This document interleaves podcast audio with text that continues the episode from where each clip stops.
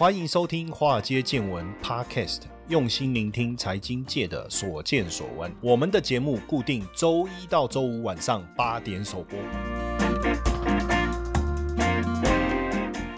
股票市场千奇百怪，见怪不怪。大家好，我是古怪教授谢承彦。哦，那最近这个美国民众啊，对这个鲍尔啊，大家都说他是我的好朋友啊，我最近都不想承认了。哦，有这样的一个好朋友啊，似乎也是蛮为难的，对不对？因为美国民众对他的这个信心啊，急剧的下滑，而且呢，创下两千零一年开始调查以来最低水准。所以这个真的讲出去哦，不然讲哎，听听朋友。啊，你朋友呢？你都不跟他啊，那不干那些的冲杀回啊，呢就不敢讲，对不对？哈，那盖洛普的这个民调显示啊，就是当然大家就问了哦，就说，哎，你相不相信哦，鲍尔会对经济做出正确的事情？只有百分之三十六的人感到有信心。那这个比之前的主席耶伦哦，二零一四年上任以来第一年的百分之三十七，还有伯南奇就 Bernanke 他在二零一二年的百分之三十九还低。然后也是盖洛普两两千零一年开始统计以来雄败。那当时格林斯潘当主席，那当然大家就会说啊，反正怎么做都被嫌嘛。哦，做个老瓜，想个老暖，是不是这样讲？做个老暖，想个老瓜。哦，对，做个老瓜，想个老暖，对不对？那当然，呃，民众的信心也是取决于美国经济的状况。你当然做得很好，大家就觉得没有问题。比如说两二零二零年四月，哦，美国开始实施这个防疫措施。一个月以后，大家对鲍尔的信心，哇，五十八趴，哎，胜过二零零四年以来的任何一任主席。但是，随着通膨持续的升温越来越严重，鲍尔的支持率也开始急转向下。鲍尔一开始应该是说联总会了哈，那当然。他是领导人嘛，对不对？他带着整个联总会嘛。那一开始的时候呢，他也是说通膨就是一个暂时性的问题，不用过度反应。但是呢，通膨飙到四十年高点以后，天呐，这根本不是暂时性问题，应该是你头脑暂时有问题吧？怎么会这样子呢？所以联总会呢，才在二零二一年底弃守原本的通膨暂时论哦。那从这个去年哦，启动了四十年来最激进的升息循环。那现在怎么办呢？已经开始有人说应该要降息啦，但是他又说不急啊，通膨可能会比我们想象来的更久。那请问我们到底该相信他还是不该相信他？因为从之前的经验来看，他曾经带领我们走过疫情的经济的低谷，但是又害我们陷入了通膨所造成的严峻的环境。你在哦，但是基本上确实整个信心程度就大幅下滑。那当然，拜登对不对？也不要孤丘皮波波呀，哦。哦，这个摸摸鼻子去外面罚站，为什么？因为支持度，拜登的支持度，哦，也从这个去年的百分之四十哦，之前刚就任的时候，哎，还有百分之五十七耶，哦，那现在掉到多少了？哦，现在掉到三十五，对不对？那叶伦呢，也掉到三十七，哦，他们应该是可以团报来取暖的啦，好。他都不受到大家欢迎哦，这个这个叫做民调最低三剑客，是不是？那当然，这个代表大家对于经济前景的担忧了哈。那同时呢，民众对银行的信任度呢也相当的低哦，很多美国的民众也担心自己在银行的存款不保，但我觉得这个是有点过度忧虑了哈。不过确实有百分之四十八的受访者担心自己在银行和其他金融机构的存款，还有百分之十九的美国人是觉得很。担担心啊，但我觉得这个这个部分倒是多虑了哈，确实是多虑。可是你说这个部分会不会影响影响到未来的投票？对民主党，我想应该会哦。那尤其是中小企业的信心也持续的滑落哦，美国小企业的信心呢还在持续的下滑当中啊。尤其是现在金融市场的压力，加上信贷开始紧收哦，开始紧收。虽然说目前联总会可能会暂停这个升。但是目前我们确实还没有看到明确的呃迹象哦，比如说利率要开始往下走，而且最近很多的公司甚至有点这个怎么讲，让员工错愕哈？为什么？美国有一个公司办了一个员工派对哈，叫 B Shop Fox，这个福克斯什么福克斯，然后 b y Shop 还是 b y Shop Fox，那他办了一个盛大的派对，哇，这个很棒哦。然后办完以后呢，分享在 Twitter 分享这个照片，感谢。所参与的员工，也说下次我们要办在哪里呢？搞不好会到拉斯维加斯哦。哦，然后就把员工给开除了，哈，还真笑哎，是那那到底是是 这个这这样的一个风暴哦，像 KPMG。哦，我前几天还遇到了 KPMG 的一个退休的这个合伙人哦，也在聊整个会计产业的一个发展。没想，哎，我也看到了这个这个德勤哦，计划在美国要裁员一千两百人哦，一千两百人。虽然客户的需求还是很强，可是很多特定部门已经开始放缓，开始要裁员，开始要裁员。包括安永也在美国要裁三千人，哎，这个占员工总数的百分之五，而且要放缓招聘哦。那甚至连这个 Intel 也证实要裁。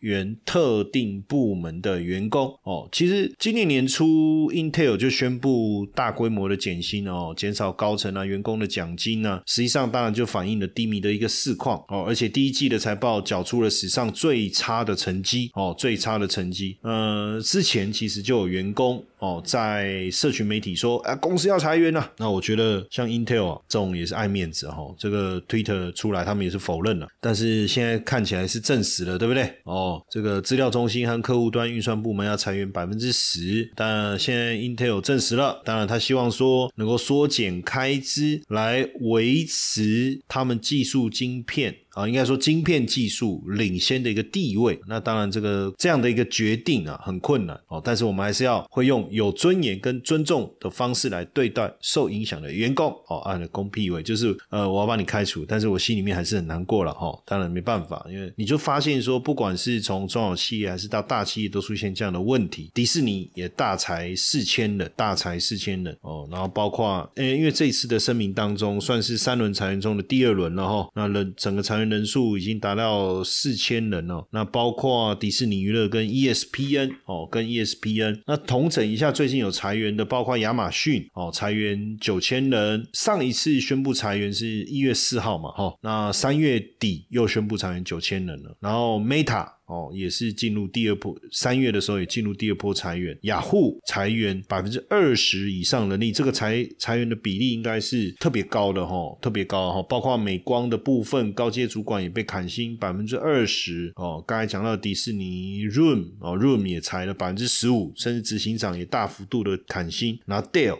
也裁员六七千人哦，联邦快递也裁十趴以上主管级的资深人员，PayPal 裁员两千人哦，主要也是为因为面对。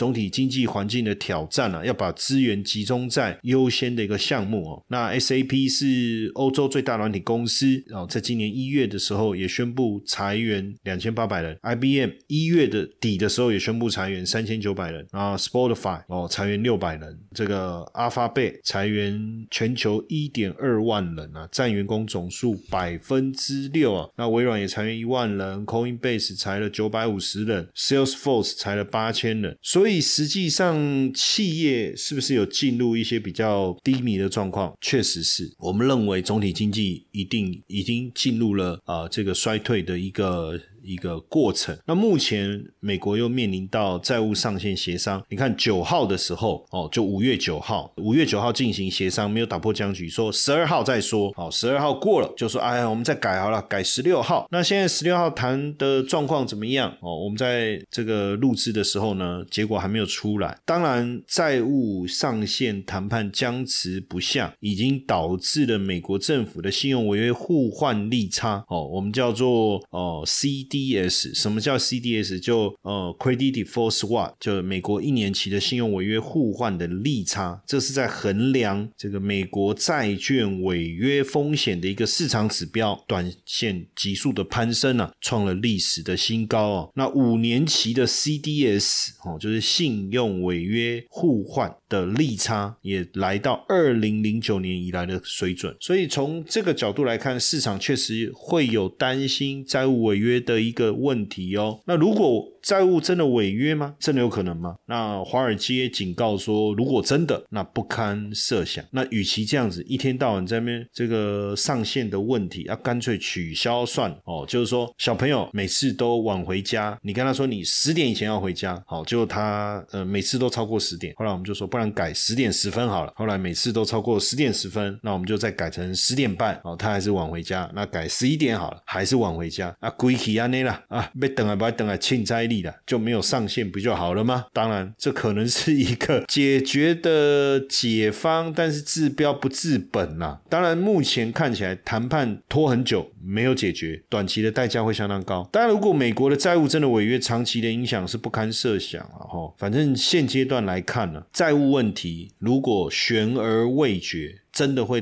产生难以量化的严重后果，这个我觉得肯定是会发生，所以大家都在呼吁这件事哦，不管是叶伦也好，这个各方的机构都在呼吁哦，哦，赶紧提高举债的上限。哦，所以这个呃麦卡锡代表他是众议院议长哦，代表这个美国共和党，当然他们希望透过这一个筹码来多一些谈判，希望这个民主党削减一些预算，但是这个我也讲过，我说预算一旦削减。那就叫政府原本的财政支出就会减少，那原本的财政支出可以带来这个经济复苏的一些力道，或是减缓衰退的可能性。但是你一旦财政支出又减少了，那原本要达到的效果又不见了，那到底该怎么办？所以两两边现在是谈不下，而且哈，实际上对民主党来讲哦，财政支出也是一种政策性买票，不是吗？那所以对共和党来讲，我现在不用买票，只要你民主党原本要做的政策性买票这一个。呃，手段不见了，那等于对共和党来讲就加分了哦，所以现在就是政治筹码了哦。可是问题是这样一搞。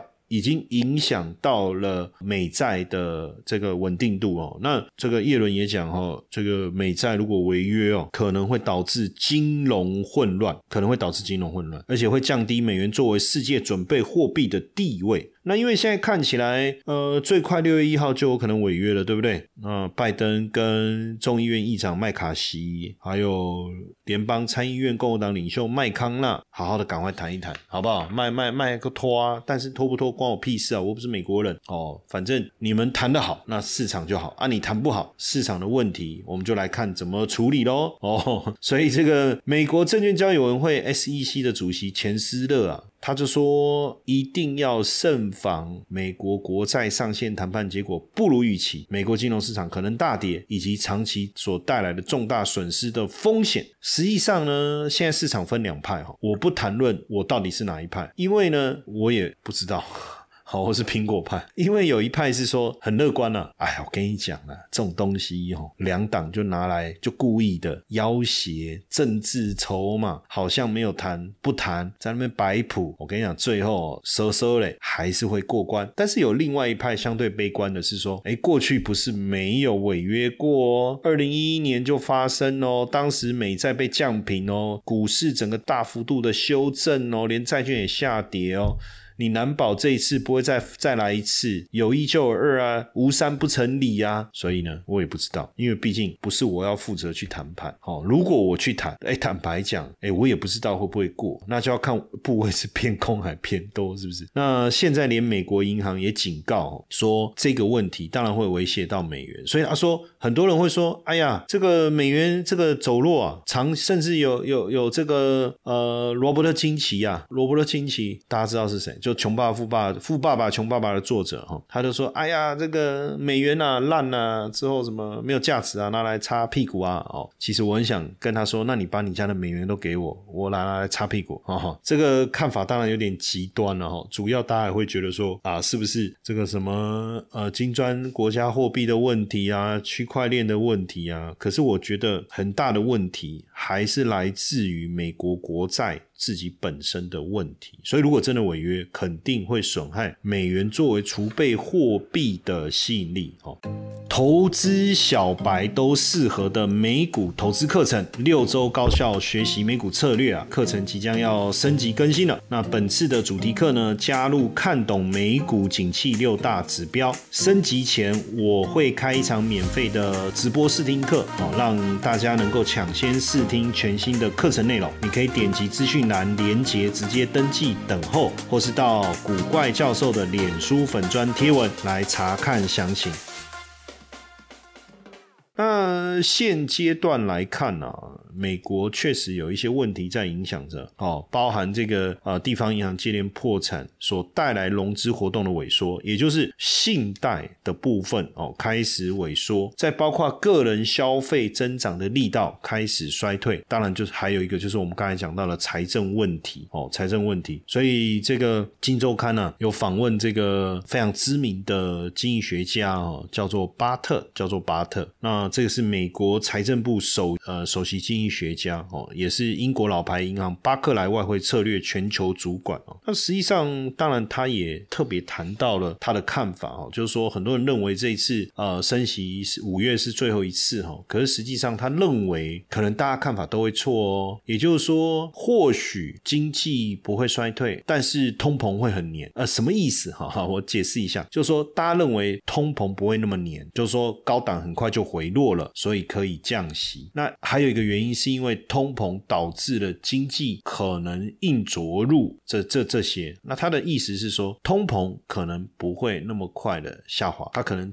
在一个高档的区间变成一个比较有粘性的这样的一个状态。这个其实我是比较认同的，因为毕竟导致通膨的一个原因，其中一个是俄乌战争，可这个战争到现在还没有结束哦，你难保战火擦枪走火又扩大。当然我不是军事专家。那另外一个是什么呢？他就说硬着陆的问题。当然我也不认为。这个有可能会硬着陆了，所以我发现我跟巴特好像比较合，因为他讲的内容，哎，我觉得跟我的想法比较接近了哈。但不管怎么样呢，市场有没有看空的呢？有哦，你看这个之前美国银行股大跌，哎，那个真的如果有空到金价加送啊，一天跌五十趴，跌八十趴，哎，如果你前面有空它，那个利润真的是蛮惊人。那现在这个美国司法部开始对银行股的秃鹰展开调查，找到了谁？阿布达比的王室，好，你也不能对他怎样了。说实在，哎，不过他们最近对于美股的空单呐，是急剧的在增加哦，算是汇集的资金呢，在看空美国股市啊，数十亿美元的空单哦。但你说这个，如果大家都知道他在放空，那不就会去嘎他吗？所以会不会这个空单又是掩人耳目呢？坦白讲，我们也不知道。不过目前除了美国以外，欧洲的部分呢，也要特别注意哦，因为欧洲的银行也开始出现一些变化。哦，欧洲欧元区的各银行客户也开始提领他们的资金，等于现金的流出会不会导致像美国银行这样流动性的一个问题发生？哦，之前已经有瑞信了，对不对？哦，那之后会不会还有类似的发生？大家要特别注意。那因为目前整个欧洲的通膨还是相对的严峻哦，所以接下来。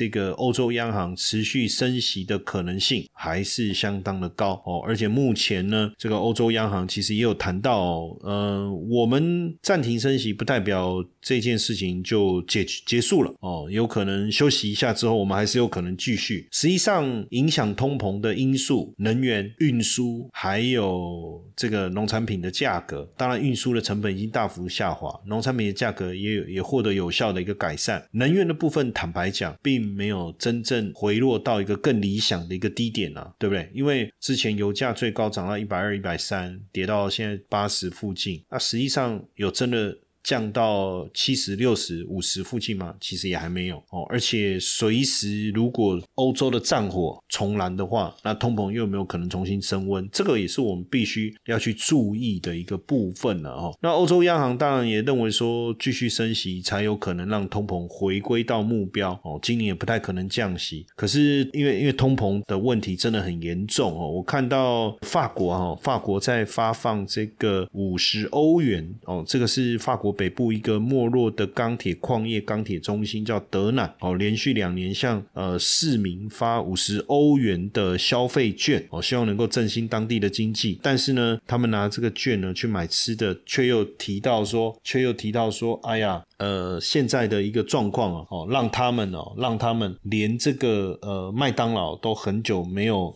没有没有吃了哦，这个问题看起来是真的相当的一个严重哦，啊，所以整体来看，美国的问题要解决，欧洲的问题也要解决，那不管下一步是什么哦，我觉得大家。还是要哦谨慎小心，好不好？做好投资的这个分配，也不要贸然的，就是重压某一个环节或部位啊，增加风险哦。这个还是非常重要的，在这边提醒大家。嘿，各位铁粉们，如果喜欢华尔街见闻，请大家多多按下分享键，让更多人能听到我们用心制作的节目。你们的一个小动作，是支持我们节目持续下去的原动力哦，快去分享吧！